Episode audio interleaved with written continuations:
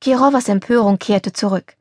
Geschichten, die Jahrhunderte alt sind, rief sie. Sie wollen doch nicht etwa vorschlagen, dass wir sie in der Akademie behalten nach allem, was sie getan hat. Er zuckte die Achseln. Sie mag wild und respektlos sein, aber wenn sie Potenzial hat. Wild und respektlos? fiel ich ihm ins Wort. Wer zur Hölle sind Sie eigentlich? Extern angeheuerte Hilfe?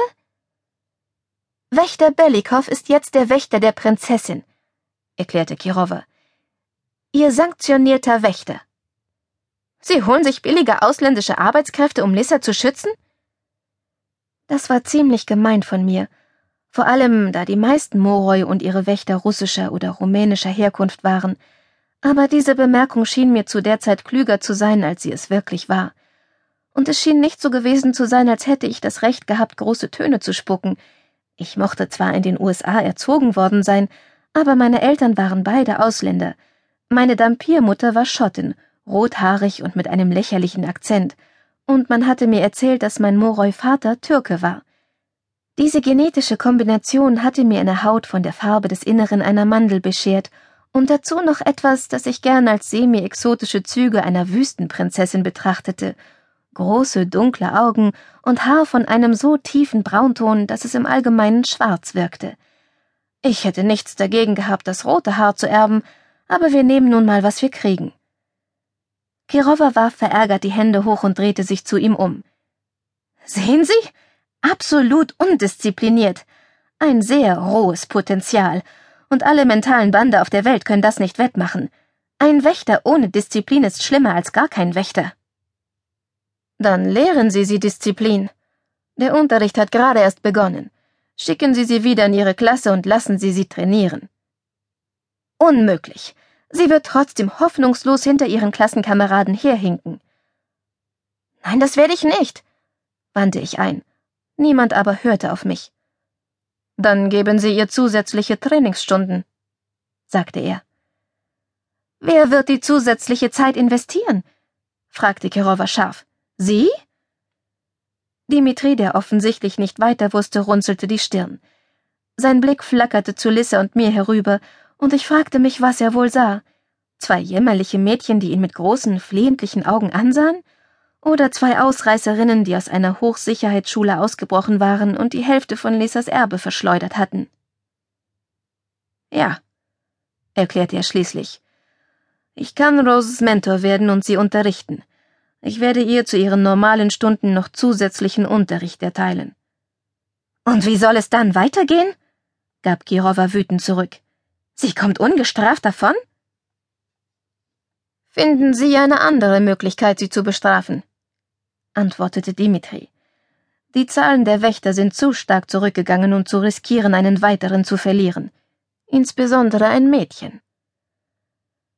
Seine unausgesprochenen Worte ließen mich schaudern, und ich dachte an meine frühere Bemerkung über Bluthuren. Es wurden nur noch wenige Dampiermädchen Wächter. Plötzlich meldete sich Viktor aus seiner Ecke zu Wort. Ich bin geneigt, Wächter Belikow recht zu geben. Es wäre eine Schande und eine Verschwendung von Talent, Rose wegzuschicken. Mrs. Kirova starrte aus dem Fenster. Draußen war es vollkommen schwarz. Bei dem nächtlichen Zeitplan der Akademie waren Morgen und Nachmittag relative Begriffe. Außerdem ließen sie die Fenster einfärben, um ein zu viel an Licht auszusperren. Als sie sich wieder umdrehte, sah ihr Lissa in die Augen. Bitte, Mrs. Kirova, lassen Sie Rose bleiben. Oh, Lissa, dachte ich, sei vorsichtig. Es war gefährlich, den Zwang gegen andere Moroi einzusetzen, insbesondere vor Zeugen. Aber Lissa benutzte nur eine winzige Menge, und wir brauchten alle Hilfe, die wir bekommen konnten. Glücklicherweise schien niemand zu begreifen, was vorging. Ich weiß nicht einmal, ob der Zwang einen Unterschied machte, aber schließlich seufzte Kirova. Wenn Miss Hathaway bleibt, wird das folgendermaßen aussehen. Sie wandte sich an mich. Wenn Sie in St. Vladimir immatrikuliert bleiben, dann geschieht dies definitiv auf Probe Überschreiten Sie nur einmal die Grenzen, so sind Sie hier gewesen. Sie werden alle Kurse und erforderlichen Trainingseinheiten für Novizen Ihres Alters besuchen. Außerdem werden Sie in jedem freien Augenblick, den Sie haben, mit Wächter Bellikow trainieren, vor und nach dem Unterricht. Davon abgesehen ist Ihnen die Teilnahme an allen gesellschaftlichen Aktivitäten mit Ausnahme der Mahlzeiten untersagt. Sie werden in Ihrem Zimmer bleiben. Verstoßen Sie gegen eine einzige dieser Regeln, so wird man Sie wegschicken. Ich stieß ein raues Lachen aus. Alle gesellschaftlichen Aktivitäten sind mir untersagt? Versuchen Sie uns voneinander fernzuhalten? Ich deutete auf Lissa. Haben Sie Angst, dass wir wieder weglaufen werden? Ich ergreife Vorsichtsmaßnahmen.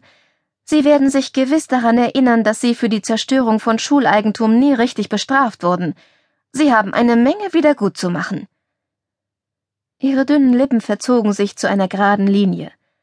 Sie bekommen einen sehr großzügigen Handel angeboten. Ich schlage vor, dass Sie ihn nicht mit Ihrer Einstellung gefährden.